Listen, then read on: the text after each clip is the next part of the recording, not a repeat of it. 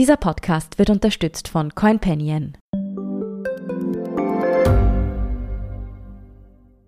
Ich bin Tobias Holub. Ich bin Antonia Raut.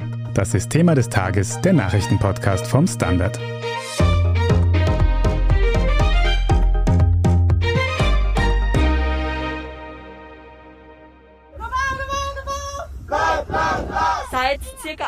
8 Uhr in der Früh wird die Baustellenbesetzung in der Hausfeldstraße geräumt.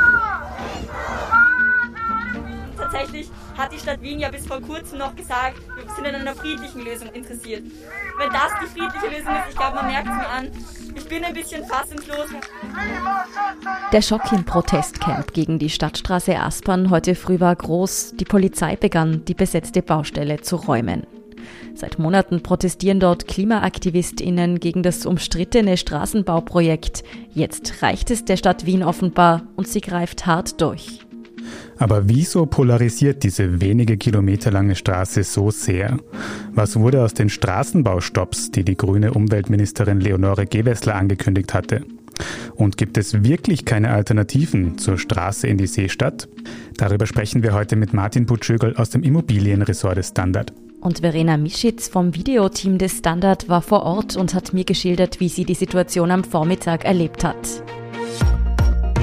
Verena, du und das Videoteam, ihr seid gerade beim Camp vor Ort, wo derzeit von der Polizei geräumt wird. Kannst du die Situation für uns schildern? Was erlebt ihr dort gerade? Die Polizei hat das ganze Gelände abgeriegelt mit Bauzäunen und umkreist auch das gesamte Camp. Es wurde jetzt mit den ersten Abrissen der Befestigungen begonnen. Es sind jetzt auch noch zwei Aktivistinnen im Camp drin und die haben sich festgekettet. Auf der anderen Seite gibt es eine Solidaritätskundgebung. Es wird von den Aktivistinnen immer wieder versucht, aufs Campgelände zu gelangen. Das versucht die Polizei natürlich zu verhindern. Es haben sich außerhalb des Camps einige Menschen versammelt, die Solidarität mit den Aktivistinnen und Aktivisten bekunden wollen. Warum wird denn gerade jetzt geräumt? Wie begründet die Polizei das? Ja, der Polizeisprecher hat mir erzählt, die Polizei hat den Auftrag von der Stadt Wien bekommen, das Camp in absehbarer Zeit zu räumen. Dann wurde der ideale Zeitpunkt abgewartet und es war auf jeden Fall klar von Seiten der Polizei, dass es in diesem Zeitraum jetzt einmal passieren wird, weil die Stadt Wien eben mit den Bauarbeiten der Stadtstraße beginnen will. Und wie reagieren jetzt die Aktivistinnen vor Ort? Vielleicht kannst du uns auch noch mal beschreiben, wer da so vor Ort ist und wie sie jetzt vorgehen wollen. Ja, die Aktivistinnen und Aktivisten sind teilweise aufgelöst. Viele haben nicht damit gerechnet, dass die Räumung tatsächlich jetzt stattfindet. Was man auf jeden Fall hört, ist, dass der Protest weitergehen wird. Also ich habe auch mit Lena Schilling gesprochen. Die geht auf jeden Fall davon aus, dass der Protest weitergehen wird, dass die Stadtstraße weiterhin verhindert werden soll. Es wird heute schon eine Kundgebung vor der SPÖ-Zentrale von Fridays for Future geben. Es wird auch in nächster Zeit Großdemonstrationen und wahrscheinlich auch kleinere Aktionen geben. Es gibt ja nicht nur diese eine Baustelle, sondern auch die weiteren besetzten Baustellen und das angemeldete Protestcamp. Also von Aufgeben ist von Seiten der Aktivistinnen und Aktivisten keine Rede. Von der Stadt hieß es ja ursprünglich mal, man will eigentlich schon im Gespräch sein mit den Besetzerinnen und Besetzern. Gab es hier irgendeine Vorankündigung? Wusste man, was passiert oder hat sich die Stadt zumindest jetzt gemeldet? Also laut den Aktivistinnen und Aktivisten hat die Stadt die Räumung nicht angekündigt, aber Ulisima hat sich bei den Aktivistinnen gemeldet und sagt, sie sei weiterhin gesprächsbereit. Die Aktivistinnen und Aktivisten finden die Reaktion von der Stadt Wien jetzt natürlich absurd. Es sollen weiterhin Gespräche geführt werden. Auf der anderen Seite wird das Protestcamp jetzt geräumt ohne eine Vorankündigung. Also ja, die Situation ist ein wenig absurd. Die zuständige SPÖ-Stadträtin Uli Siemer hat den Einsatz dann heute im Ö1-Mittagsjournal so erklärt. Wir haben als Stadt Wien wirklich alles versucht, um uns gütlich zu einigen. Und auf der anderen Seite brauchen wir dieses Projekt. Das ist der Schlüssel für Wohnungen für 60.000 Menschen. Sehen wir uns das Projekt noch etwas genauer an. Das Protestcamp wurde heute geräumt.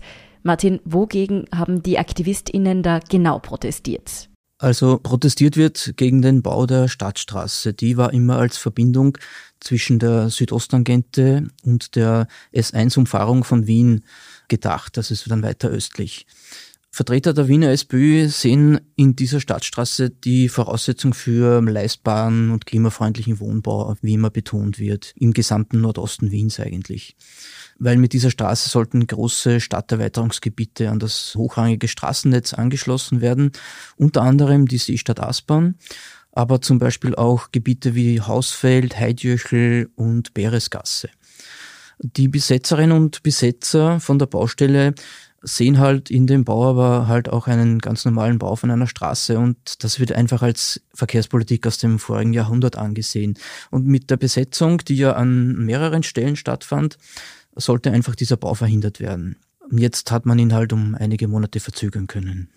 Kannst du uns noch ein bisschen ausführlicher erzählen, was genau die UmweltschützerInnen jetzt an dem Straßenbauprojekt kritisieren und vielleicht auch so ein bisschen, was sie an Themen wie dem Lobautunnel auch kritisieren? Also erstens ist es ja eine Straße, sowohl die Stadtstraße als auch der Lobautunnel. Und das bedeutet immer Bodenversiegelung und natürlich auch mehr Verkehr. Und die Autoabhängigkeit in weiten Teilen der Donaustadt, die wird damit halt auch aus Sicht der Demonstranten zumindest nicht bekämpft. Weil man muss sich ja mal anschauen, die Entwicklung der Donaustadt in den vergangenen Jahrzehnten, da wurden riesige Einfamilienhaussiedlungen in schlecht erschlossenen Gebieten gebaut. Dazwischen zwar immer wieder ein paar Wohnbauten, aber ein richtiger Städtebauer war das nicht. Es gab das Auto ab der Nachkriegszeit. Es gab viel Platz in der Donaustadt, den hat man einfach ausgenutzt. Und der weite Raum zwischen so alten Straßendörfern wie Aspern, Essling oder auch Breitenlee, den hat man dann einfach genutzt und hat wenig dicht bebaut und dadurch wurden dann einfach die Leute, die dorthin gezogen sind, auch quasi zum Auto hingetrieben. Und diese Autoabhängigkeit, die wird für die Umweltschützer nun weiter gefördert. Wenn man neue Straßen baut, die ziehen halt einfach mehr Verkehr an. Das bestätigen ja auch Verkehrsexpertinnen und Experten. Wenn dieses Straßenbauprojekt also einfach klimafeindlich ist, wieso wurde es dann eigentlich genehmigt? Klimaministerin Leonore Gewessler von den Grünen ließ doch eigentlich gerade erst noch einmal alle Straßenbauprojekte prüfen. Wie ist denn hier der Stand? Ja, es gab eine Umweltverträglichkeitsprüfung, die wurde positiv erledigt. Das betont die Wiener SPÖ bei jeder Gelegenheit. Und sie verweist auch jetzt immer wieder darauf, dass diese Prüfungen ja eigentlich sogar unter einer grünen Vizebürgermeisterin, nämlich Maria Vasilakou, erledigt wurden. Aber generell ist das Klimabewusstsein halt in den vergangenen Jahren extrem gestiegen. Das kommt jetzt dazu. Und die Überprüfung der Straßenbauprojekte, die von Ministerin Gewessler veranlasst wurde, die hat halt aus Sicht der SPÖ auch einige fragwürdige Entscheidungen gebracht. Der Lobautunnel wurde abgesagt. Gleichzeitig wurden andere Bundesstraßen oder sogar Umfahrungen in weniger stark bewohnten Gebieten genehmigt. Das bringt die SPÖ halt zusätzlich auf die Palme, weil sie sagt, jedes Dorf hat mittlerweile eine Umfahrung, nur die Millionenstadt Wien hat keine. Jetzt musst du mir aber nochmal erklären, warum ist diese eine konkrete Straße der Stadt Wien so wichtig? Also Bürgermeister Ludwig und Planungsstadträtin Simmer betonen jetzt, wie gesagt, immer, dass der Bau von leistbaren Wohnungen für rund 60.000 Menschen an dieser Stadtstraße hängt. Da muss man wissen, dass da aber auch Gebiete dabei sind, für die es jetzt noch nicht einmal eine Widmung gibt. Zum Beispiel Süßenbrunner Straße Nord, da kommen auch ein paar tausend Wohnungen. Diese Liegenschaften wurden teilweise auch schon von Bauträgern erworben, aber die Widmung fehlt noch. Letztlich stimmt diese Rechnung der Stadt Wien allerdings nur für den Teil Seestadt Nord, wo Wohnungen für rund 17.000 Menschen jetzt noch nicht gebaut werden können, solange die Stadtstraße nicht für den Verkehr freigegeben wurde. Das steht im UVB-Verfahren für die Seestadt Nord drinnen. Und darauf verweist die Stadt jetzt immer. Von der Seestadt Nord hört man immer wieder, was hat denn mit diesem Bauprojekt auf sich? Also Seestadt Nord ist der letzte große Teil der Seestadt und eigentlich auch der größte. Es gibt ein paar Quartiere, die sind jetzt schon fertig, aber der ganze Nord- und nordöstliche Teil der Seestadt, der fehlt noch. Der enthält unter anderem die geplante Einkaufsstraße vom See nach Norden zur U-Bahn-Station Aspern Nord, aber natürlich auch rundherum zahlreiche weitere Wohn- und Gewerbeprojekte. Das heißt, es ist ein Puzzleteil, aber ein sehr wichtiges zu dieser Seestadt. Genau, die Seestadt ist jetzt ungefähr zur Hälfte gebaut oder sogar weniger als die Hälfte, weil der Seestadt Nordteil hat meines Wissens ungefähr 170 Hektar und die gesamte Seestadt 240. Also es fehlt noch sehr viel eigentlich. Ja. Bei Seestadt Nord ist die Stadtstraße, wie gesagt, die Voraussetzung dafür, dass es Baugenehmigungen für die Wohn- und Gewerbegebäude geben kann. Nach Ansicht von Umweltschützern könnte diese Auflage allerdings auch leicht abgeändert werden. Und Tatsache ist natürlich auch, dass Straßen für die Versorgung dieses großen neuen Wiener Stadtteils, wo mal 25.000 Menschen leben sollen, es natürlich braucht, weil die Gewerbeobjekte brauchen natürlich Anlieferung, auch die Geschäfte, das ist klar. Und die Verantwortlichen, die für den Bau der Seestadt verantwortlich zeichnen, die haben nämlich, wie im Dezember von der Ministerin Gewessler gesagt wurde, der Lobautunnel wird nicht gebaut, aber die Spange zur S1, von der Stadtstraße zur S1, die wird jedenfalls gebaut werden. Da haben die Verantwortlichen aufgeatmet, denn die Anbindung der Seestadt Aspern an das höherrangige Straßennetz die wird eigentlich gar nicht mit der Stadtstraße erledigt, sondern eigentlich mit der weiterführenden Spange zur S1-Umfahrung.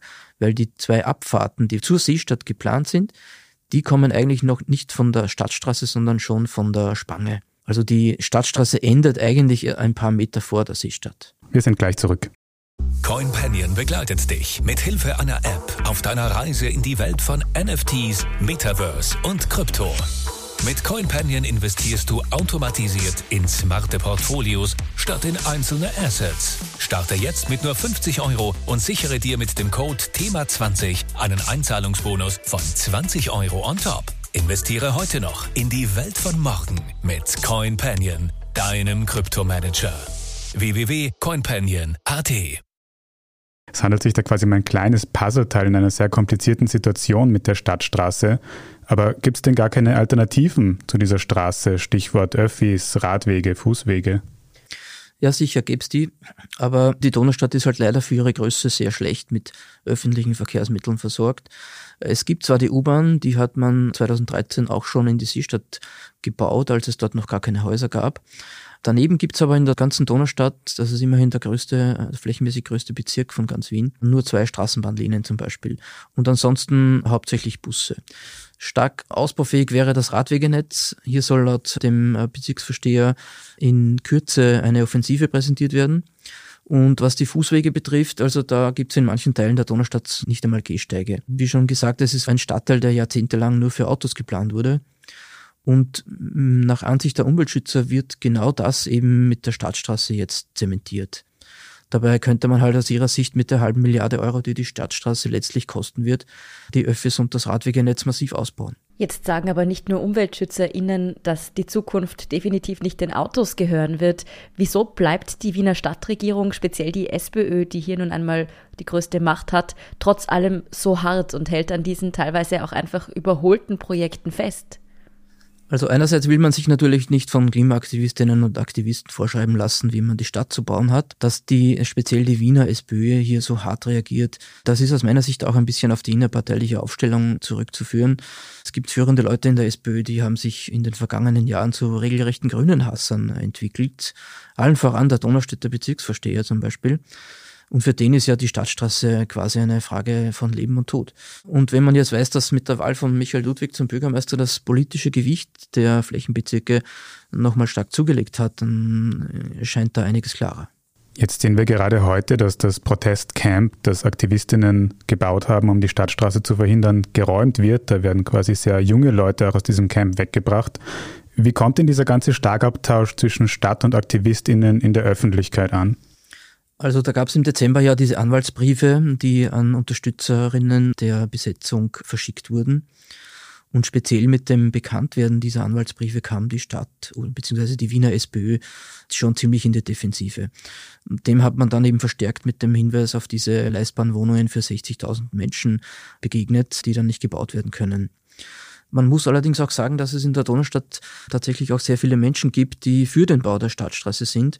Und zwar einfach aus dem Grund, weil sie jetzt schon auf das Auto angewiesen sind oder weil sie jedenfalls die Bequemlichkeit eines Autos äh, auf die nicht verzichten wollen und natürlich auch nicht täglich im Stau stehen wollen. Martin, für wie bedeutend hältst du denn nun tatsächlich die Räumung des Protestcamps hier? Ist es mehr ein Schritt, mit dem die Stadt Wien Entschlossenheit nach außen signalisieren will, oder möchte man hier jetzt wirklich Nägel mit Köpfen machen und mit dem Bau so schnell wie möglich beginnen? Nein, also die Stadt macht jetzt tatsächlich ernst. Also die Bauarbeiten, die sollten ja schon länger laufen. Die Besetzung im Herbst hat sie dann nur verhindert bzw. verzögert. Die Stadt betont immer, dass alle Genehmigungen vorhanden sind. Jetzt werden ja auch schon zahlreiche Bäume in der Donaustadt entlang der Straße, entlang der Route der Straße gerodet.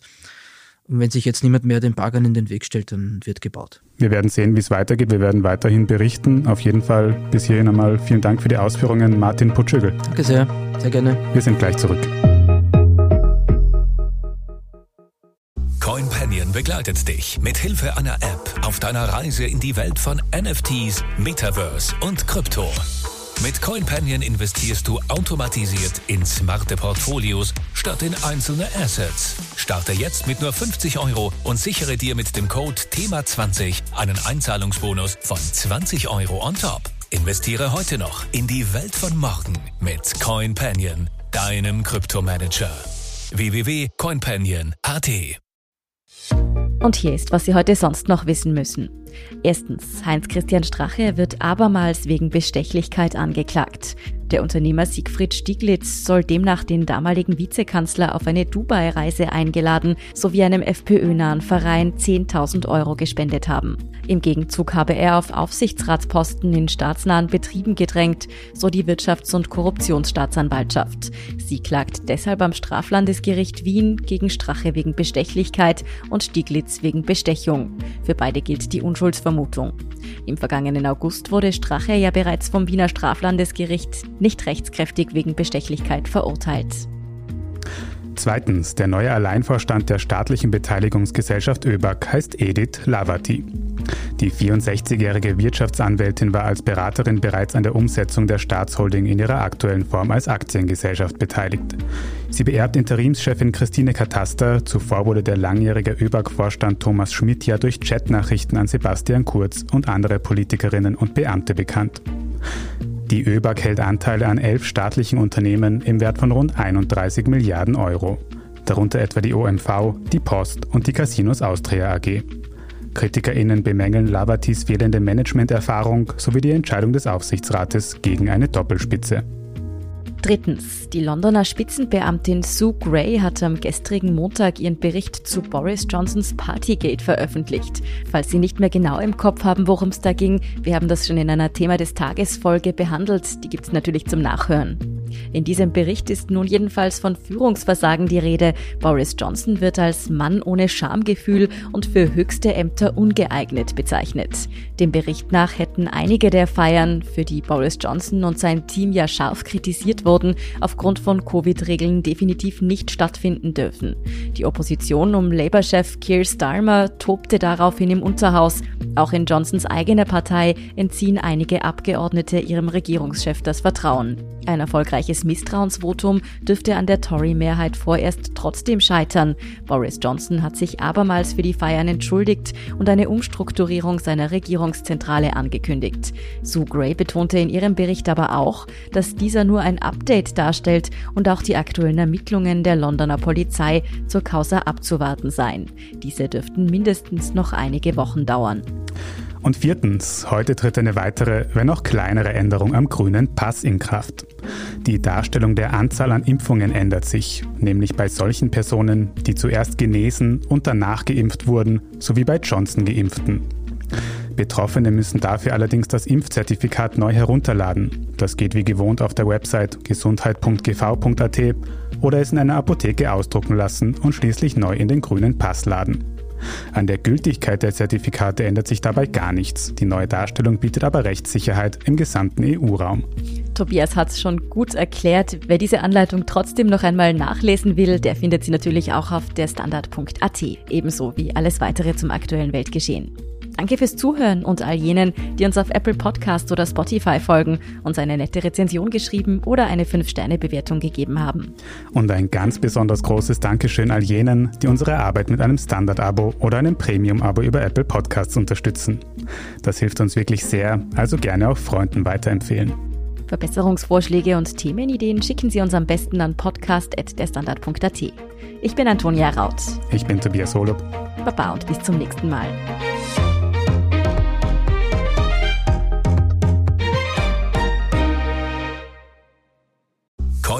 Begleitet dich mit Hilfe einer App auf deiner Reise in die Welt von NFTs, Metaverse und Krypto. Mit CoinPanion investierst du automatisiert in smarte Portfolios statt in einzelne Assets. Starte jetzt mit nur 50 Euro und sichere dir mit dem Code THEMA20 einen Einzahlungsbonus von 20 Euro on top. Investiere heute noch in die Welt von morgen mit CoinPanion, deinem Kryptomanager. www.coinpanion.at